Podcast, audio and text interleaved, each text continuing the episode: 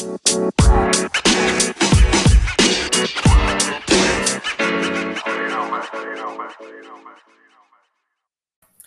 viene la primavera, ya viene la primavera, gente bonita, ¿cómo están? Bienvenidos al primer viernes de marzo. Primer viernes de marzo y estamos aquí juntos en Café Literario. ¿Cómo están? Bueno, espero se encuentren muy bien, que empiece el calorcito en sus ciudades, donde se encuentren, ¿verdad? Y que hayan pasado una excelente semana. Bienvenidos otro viernes más a este su Café Literario. Yo soy Leti Narciso y pues bueno, vamos a pasar a lo que estamos, para lo que estamos aquí. Hoy, para hoy escogí un libro este, que, que a mí me encanta. Yo tengo una versión que es ilustrada. Espero poder tomar unas buenas fotos para subírselas al Instagram y que las puedan apreciar ustedes. Y este libro es La letra escarlata de Natalia M. Houghton. Espero pronunciarlo bien porque ya luego me regañan por ahí. Pero la verdad, bueno, este libro eh, habla sobre cómo em, señalar a ciertas personas o cómo antes, bueno, como en esta historia más bien, eh, se señalaban a ciertas personas con una letra escarlata por algo que hayan hecho. ¿Esto para qué servía? Pues nada más para la discriminación, para eh, el bullying, para la inadaptación social bueno, si lo trasladamos a estos tiempos, sí, se sigue haciendo. Ya no llevamos un sello, ya no llevamos un signo, o, este, o las personas ya no llevan un signo, pero lamentablemente hay muchos que siguen realizando este tipo de señalamientos a personas por diversas condiciones. Y pues bueno, en este programa, en este eh, podcast, reprobamos cualquier tipo de eh, actitudes de ese tipo. Así que bueno, vamos a eh, disfrutar de esta eh, pequeña sección del libro La letra escarlata. Así que nos vamos al libro. La letra escarlata de Natalia Hawthorne. Capítulo 2. La plaza del mercado. El pradillo frente a la cárcel que hemos mencionado hace unos 200 años se hallaba ocupado en una mañana veraniega por un gran número de habitantes de Boston. Todos contemplaban la enorme puerta de, madera de roble con puertas de hierro. En cualquier otra población de la Nueva Inglaterra o en un periodo posterior de la historia, nada bueno habría augurado el aspecto sombrío de aquellos personajes barbudos. Se diría que anunciaban la próxima ejecución de algún crimen notable, cuya sentencia por el Tribunal de Justicia con toda seguridad no sería sino confirmación del sentimiento público. Pero conforme a la severidad natural del carácter puritano en aquellos tiempos, no podía concluirse semejante deducción con base tan solo en el aspecto de las personas allí reunidas. Tal vez algún esclavo perezoso o algún hijo desobediente entregado por sus padres a la autoridad civil recibían un castigo en la picoteca. En la picoteca. Podría ser un cuaquero u otro individuo perteneciente a una secta ortodoxa, a punto de ser expulsado de la ciudad a latigazos. ¿O acaso algún indio vagabundo que por alborotar en las calles completamente borracho, gracias al aguardiente de los blancos, habría de ser arrojado a los bosques a punta de bastonazos? O tal vez que alguna hechicera, como la anciana señora Higgins, la mordaza viuda del magistrado, estuviera a punto de morir en el caldazo.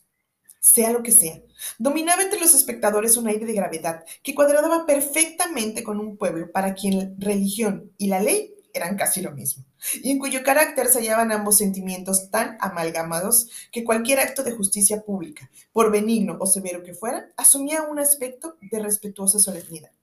Poca o ninguna compasión de semejantes espectadores podría esperar un criminal en el patíbulo, pero por otra parte, un castigo que en nuestros tiempos atraería cierto grado de infamia y hasta de ridículo sobre el culpable, se revestía entonces de una dignidad tan sombría como la pena capital misma.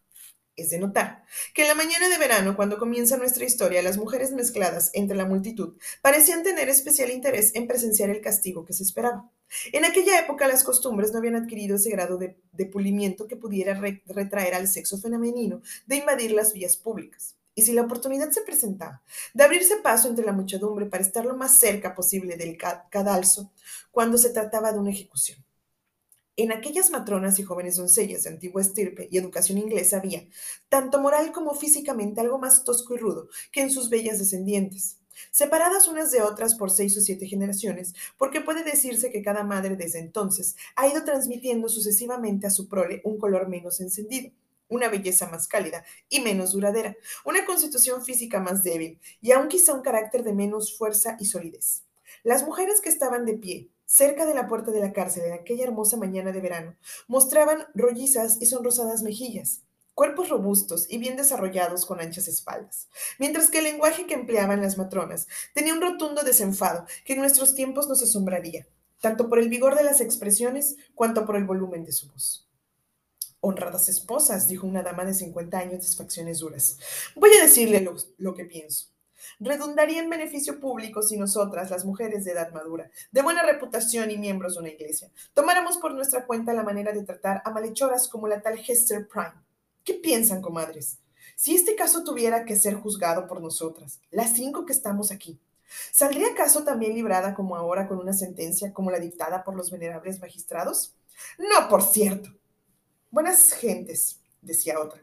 Se rumora por ahí que el que el reverendo señor Disley, su piadoso pastor espiritual, se aflige profundamente de que semejante escándalo sucediera en su congregación.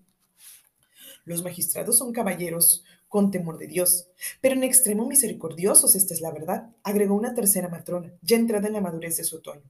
Al menos debería haber marcado con un hierro la frente de Hester Prime. Yo les aseguro que habría sabido entonces lo que era bueno. Pero ¿qué le importa a esa zorra lo que han puesto en la cotilla de su vestido? Lo cubrirá con su broche, con algún otro de los adornos paganos en boga, y la veremos pasearse por las calles con tanta frescura como siempre. Ah, dijo una mujer joven casada, que parecía natural, que parecía natural, más suave y llevaba un niño de la mano. Déjenla que cubra esa marca como quiera, siempre la sentirá en su corazón. ¿Estamos hablando aquí de marcas o sellos infantes? Ya que el corpiño del traje en las espaldas o en la frente gritó otra, la más fea, así como la más implacable de aquella que se habían constituido en jueces. Esta mujer nos ha deshonrado a todas y debe morir. ¿Hay acaso una ley para ello? Sí, por cierto, la hay tanto en las Sagradas Escrituras como en las estatuas de la ciudad. Los magistrados que no hacen caso de ella tendrían que culparse a sí mismos si sus esposas o hijas se desvían del buen sendero. El cielo se apiade de nosotros, buena dueña, exclamó un hombre. ¿No hay por ventura más virtud en la mujer que la debida al temor de la horca? Nada peor podría decirse. Silencio ahora, vecinas, porque ya van a abrir la puerta de la cárcel y ahí viene en persona la señora Hester. La puerta de la cárcel se abrió en efecto y apareció en primer lugar a semejanza de una negra sombra que sale a la luz del día, la torpe y repugnante figura del alguacil de la población con la espalda al cinto y en la mano la vara, símbolo de su empleo. El aspecto del personaje representaba toda la sombría severidad del código de leyes puritanas que estaba llamado a hacer cumplir hasta el último extremo. Extendido la vara de su oficio con la mano izquierda, puso la derecha sobre el hombro de la mujer joven a la que hacía avanzar, empujándola, hasta que en el umbral de la prisión, aquella le repelió con un movimiento que indicaba dignidad natural y fuerza de carácter, y salió al aire libre como si lo hiciera por su propia voluntad llevaba en los brazos a una tierna bebé de unos tres meses de edad, que cerró los ojos y volvió la carita a un lado, esquivando la demasiada claridad del día, cosa muy natural. Como que su existencia hacia entonces había pasado en las tinieblas de un calabozo o en otra habitación sombría de la cárcel. Cuando aquella mujer, madre de la tierna criatura, se halló en presencia de la multitud, su primer impulso fue estrechar a la niñita contra el seno, no tanto por un acto de afecto maternal, sino más bien como si quisiera de este modo ocultar cierto signo labrado o fijado en su vestido. Sin embargo, juzgado tal vez cuerdamente que la prueba de vergüenza no podría ocultar otra, tomó la criatura en sus brazos y con rostro sonrojado, pero con una sonrisa altiva y ojos que no permitían la humillación, miró a la gente que se congregaba en torno suyo. Sobre el corpiño de su traje, en un paño de un rojo brillante, y rodeada de un bordado primoroso y fantásticos adornos de hilo de oro, se destacaba la letra A. Estaba hecha tan artísticamente y con tal lujo de caprichosa fantasía, que producía el efecto de ser el ornato final y adecuado de su vestido, que tenía todo el esplendor compatible con el gusto de aquella época, excediendo en mucho a lo permitido por las leyes suntuarias de la colonia. Aquella mujer era alta, de cuerpo perfectamente proporcionado y esbelto, sus cabellos eran abundantes y casi negros, y tan lustrosos que reverberaban los rayos del sol. Su rostro, además de ser bello por la regularidad de sus facciones y la suavidad del calor, tenía toda la fuerza de expresión que comunican cejas bien marcadas y ojos intensamente negros. Su aspecto era el de una dama caracterizada más bien por su dignidad, en el porte que por la gracia delicada, evanescente e indescriptible que se acepta hoy en día como indicio de aquella cualidad. Y jamás tuvo Hester más aspecto de verdadera señora, según la antigua significación de esa palabra, que cuando salió de la cárcel. Quienes la habían conocido antes y esperaban verla abatida y humillada se sorprendieron. Casi se asombraron al contemplar cómo brillaba su belleza, cual si la formaba una aureola de infortunio e ignominia en el que estaba envuelta. Cierto es que un observador dotado de sensibilidad habría percibido algo suavemente doloroso en sus facciones. Su traje, que seguramente fue hecho por ella misma en la cárcel para aquel día, sirviéndole de modelo a su propio capricho, parecía expresar el estado de su espíritu, la desesperada indiferencia de sus sentimientos a juzgar por su extravagante y pintoresco aspecto. Pero lo que atrajo todas las miradas, y lo que puede decirse que transfiguraba a la mujer que la llevaba, de tal modo que quienes habían conocido familiarmente a Hester Prime experimentaban la sensación de verla por primera vez. Era la letra escarlata, tan bordada e iluminada, que tenía cosido al cuerpo de su vestido. Era su efecto el de un amuleto mágico, que separaba a aquella mujer del resto del género humano y la ponía aparte, en un mundo que le era peculiar. No puede negarse que tiene una aguja muy ágil, observó una de las espectadoras, pero dudo mucho que exista otra mujer que haya ideado una manera tan descarada de hacer patente su habilidad. ¿A qué equivale esto, comadre, sino a burlarse de nuestros piadosos magistrados y vanigloriarse de lo que estos dignos caballeros creen que será un castigo?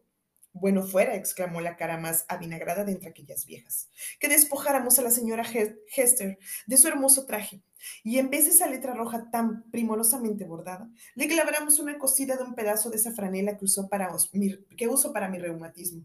Oh, basta, vecinas, basta, murmuró, murmuró, murmuró la joven más vieja de las circundantes. Hablen de modo que no las oigan. No hay una sola puntada en el bordado de esa letra que no la haya sentido en su corazón. El sombrero alguacil hizo en ese momento una señal con su vara. Buena gente, haced plaza, haced plaza en nombre del rey, exclamó. Abran paso y les prometo que la señora Hester se sentará donde todo el mundo, hombre, mujer o niño, pueda contemplar perfectamente y a gusto el hermoso adorno que desde ahora hasta la una de, desde ahora hasta la una de la tarde. El cielo bendiga la justa colonia de Massachusetts, donde la inequidad se ve obligada a compadecer ante la luz del sol. Venga acá, señora Hester, y muestre su letra escarlata en la plaza del mercado. Inmediatamente, quedó un espacio franco a través de la turba de espectadores. Precedida del alguacil y acompañada de una comitiva de hombres de duro semblante y mujeres de rostro nada compasivo, Hester Prime se adelantó al sitio fijado para su castigo. Una multitud de chicos de la escuela atraídos por la curiosidad y que no comprendían de lo que se trataba, excepto que les proporcionaba medio día de asueto. La predecía todo correr, volviendo de cuanto en cuanto la cabeza, para fijar la mirada en ella. Ya en la tierna criatura, ora en la letra ignominiosa que brillaba en el sello de la madre.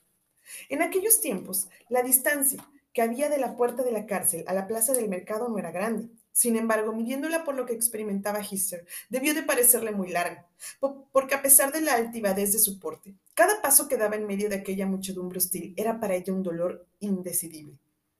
Se diría que su corazón había sido arrojado a la calle para que la gente lo escarneciera y lo pisoteara. Pero hay en nuestra naturaleza algo que participa de lo maravilloso y de lo compasivo, que nos impide conocer toda la intensidad de lo que padecemos, gracias al efecto mismo de la tortura del momento, aunque más tarde nos demos cuenta de ello por el dolor detrás de sí, por el dolor que detrás de sí deja. Por lo tanto, con semblante casi sereno, sufrió Hister, sufrió Hister esta parte de su castigo, llegó a un pequeño tablado que se levantaba en el extremo occidental de la plaza del mercado, cerca de la iglesia más antigua de Boston, como si formara parte de ella.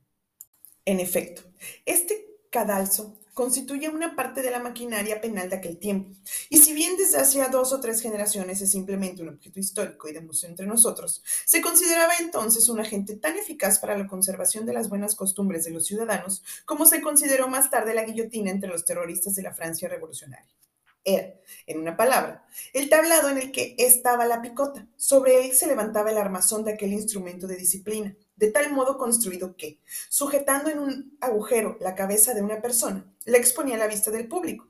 En aquel armazón de hierro y madera se hallaba encarnado el verdadero ideal de la ignominia, porque no creo que pueda hacerse mayor ultraje a la naturaleza humana, cualesquiera que fueran las faltas del individuo, como impedirle que oculte el rostro por un sentimiento de vergüenza, haciendo de esa imposibilidad la esencia del castigo.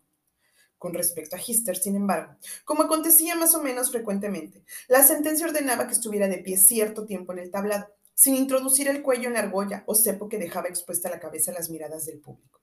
Sabiendo bien lo que tenía que hacer, subió los escalones de madera y permaneció a la, vista de la multitud que rodeaba el tablado o, cadalso. La escena aquella no carecía de esa cierta solemnidad pavorosa que producía siempre el espectáculo de culpa y la vergüenza en uno de nuestros semejantes, mientras la sociedad no se haya corrompido lo bastante para que se haga reír en vez de entrometerse. Lo que presenciaba la deshonra de Hister Prime no se encontraba en ese caso. Era gente severa y dura, hasta el extremo, que habrían contemplado su muerte, si tal vez hubiera sido la sentencia sin un murmullo ni la menor protesta, pero no habría podido hallar materia para chistes y jocosidades en una exhibición como esta que hablamos.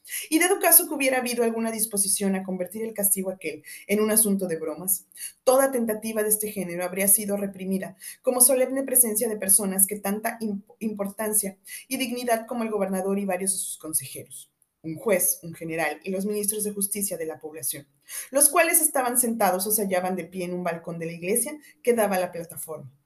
Cuando personas de tanto viso podían asistir a tal espectáculo sin arriesgar la majestad o la reverencia debida a su jerarquía y empleo, era fácil inferir que la aplicación de una sentencia legal debía tener un significado tan serio cuanto eficaz y por lo tanto, la multitud permanecía silenciosa y grave. La infeliz culpable se portaba lo mejor que le era dada a una mujer que sentía fijas en ella y concentradas en la letra escarlata de su traje. Mil miradas implacables. Era un tormento insoportable.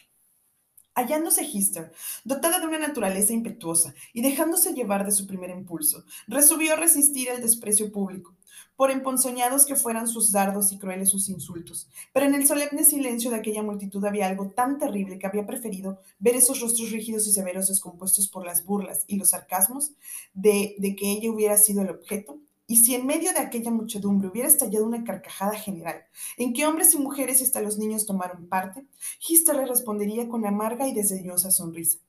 Pero abrumada, bajo el peso del castigo que estaba condenada a sufrir. Por momentos sentía como si tuviera que gritar con toda la fuerza de sus pulmones y arrojarse desde el tablado al suelo, o de lo contrario volverse loca. Había, sin embargo, intervalos en que toda la escena en que ella desempeñaba el papel más importante parecía desvanecerse ante sus ojos, o al menos brillaba de una manera distinta y vaga, como si los espectadores fueran una masa de imágenes imperfectamente bosquejadas o de apariencia espectral. Su espíritu, y especialmente su memoria, tenían una actividad casi sobrenatural y la llevaba a la contemplación de algo muy distinto de lo que la rodeaba en aquellos momentos. Lejos de esa pequeña ciudad, en otro país donde vería otros rostros muy diferentes de los que allí fijaban en ella sus implacables miradas. Reminiscencias de la más insignificante naturaleza, de sus juegos infantiles, de sus días escolares, de sus riñas pueriles, del hogar doméstico, se agolpaban en su memoria mezcladas con los recuerdos de lo que era más grave y serio en los años subsecuentes, un cuadro tan vivo y animado como el otro, como si todos fueran de igual importancia o todos un simple juego. Tal vez aquello, un recurso que instintivamente encontró su espíritu para librarse por medio de la contemplación de estas visiones de su fantasía, de la abrumadora pesadumbre de la realidad presente. Pero sea como sea, el tablado de la picota era una especie de mirador que revelaba a Hister todo el camino que había recorrido desde los tiempos de su feliz infancia.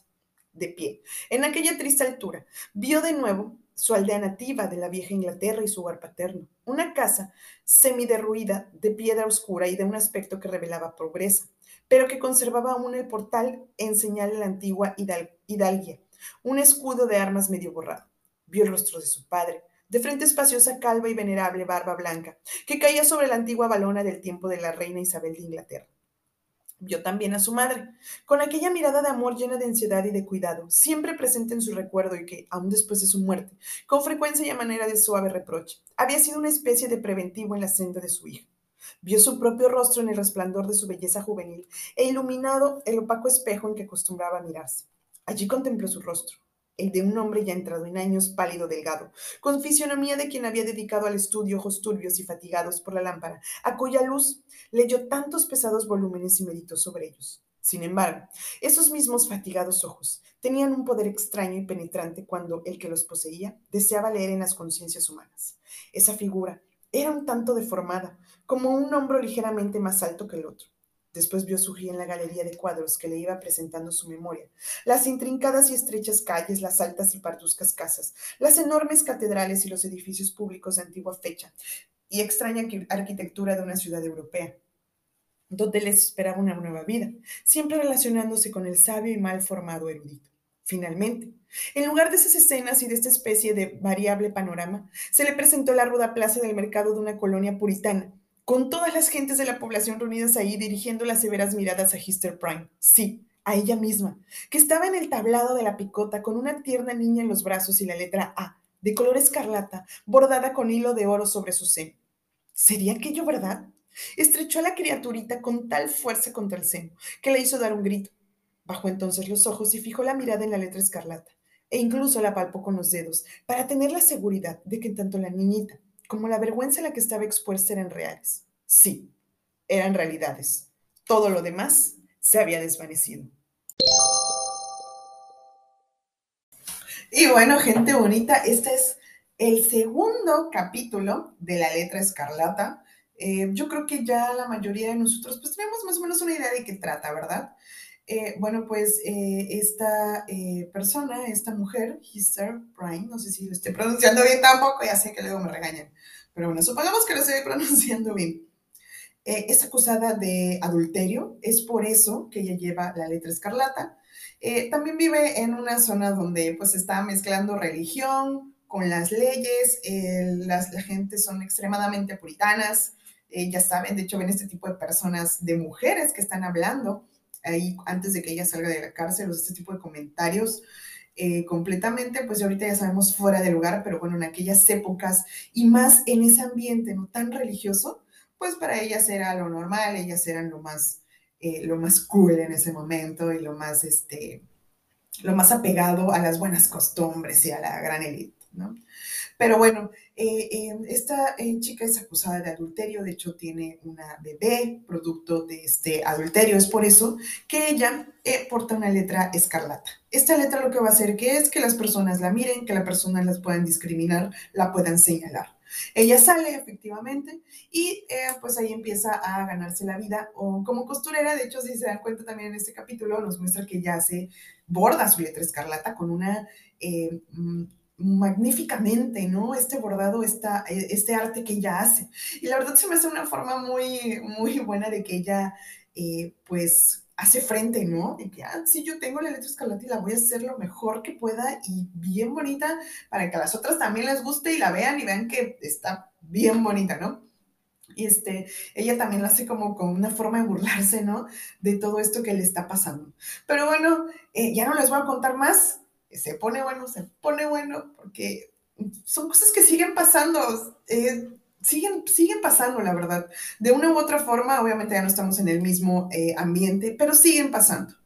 Y, luego señalamos cosas, eh, discriminamos cosas, como comentaba en un principio. Pero bueno, espero que todas estas eh, estas ideas se vayan desechando de las personas poco a poco, porque pues, es imposible que todo pase así tan rápido, pero esperemos que podamos evolucionar respecto a esos temas. Bueno, gente bonita, les agradezco mucho que hayan estado conmigo otro viernes más. Recuerden la letra escarlata de Natalia, Nathaniel Hawthorne, espero también pronunciarlo bien. Pásense por el Instagram, regalan un follow, Café y Bajo Literario B612. Yo soy Leti Narciso y este es su Café Literario. Los quiero a todos. Besos, bye.